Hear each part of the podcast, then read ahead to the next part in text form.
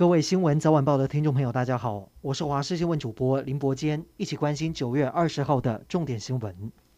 明天是中秋节，能不能看得到月亮？气象局表示，今天因为雷阵雨范围小，今天晚上反而是赏月的好天气。明天东南部和马祖地区因为云量多，想要赏月得碰碰运气。其他地区受到雷阵雨影响，因为范围比较大，预计下半夜才会有明月当空的好景致，越晚赏月条件越好。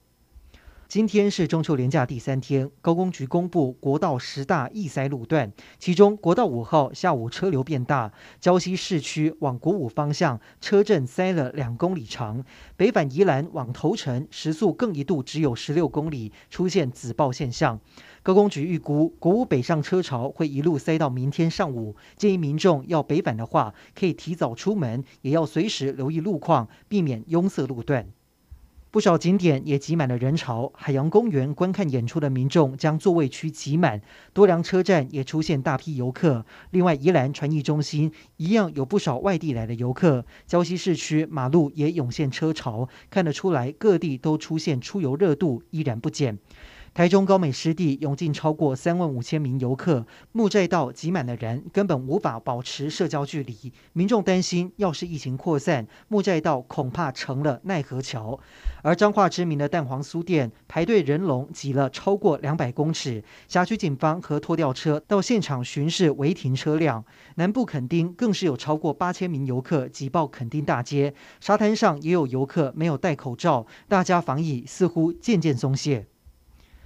中央流行疫情指挥中心今天公布，国内新增两例本土确诊，四例境外移入。而先前确诊的桃勤机舱清洁人员最新基因定序也出炉，跟九月七号从土耳其入境的境外移入个案基因定序高度相似，目前怀疑有可能互相传染，或是有共同的感染源。中国以检验出介壳虫为由，从今天开始暂停进口台湾世家和莲雾。农委会主委陈吉仲预测，柑橘可能会是下一个。如果预测成真，全国柑橘最大产地的台中市恐怕首当其冲，严重影响生计。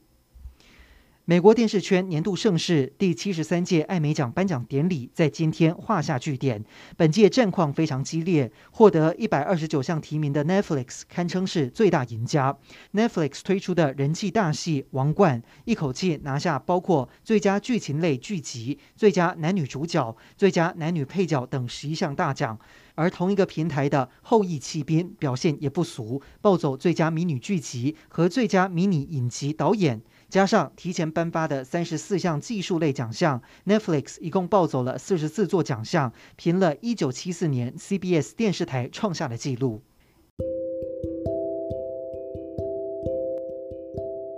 以上就是这一节的新闻内容，感谢您的收听，我们再会。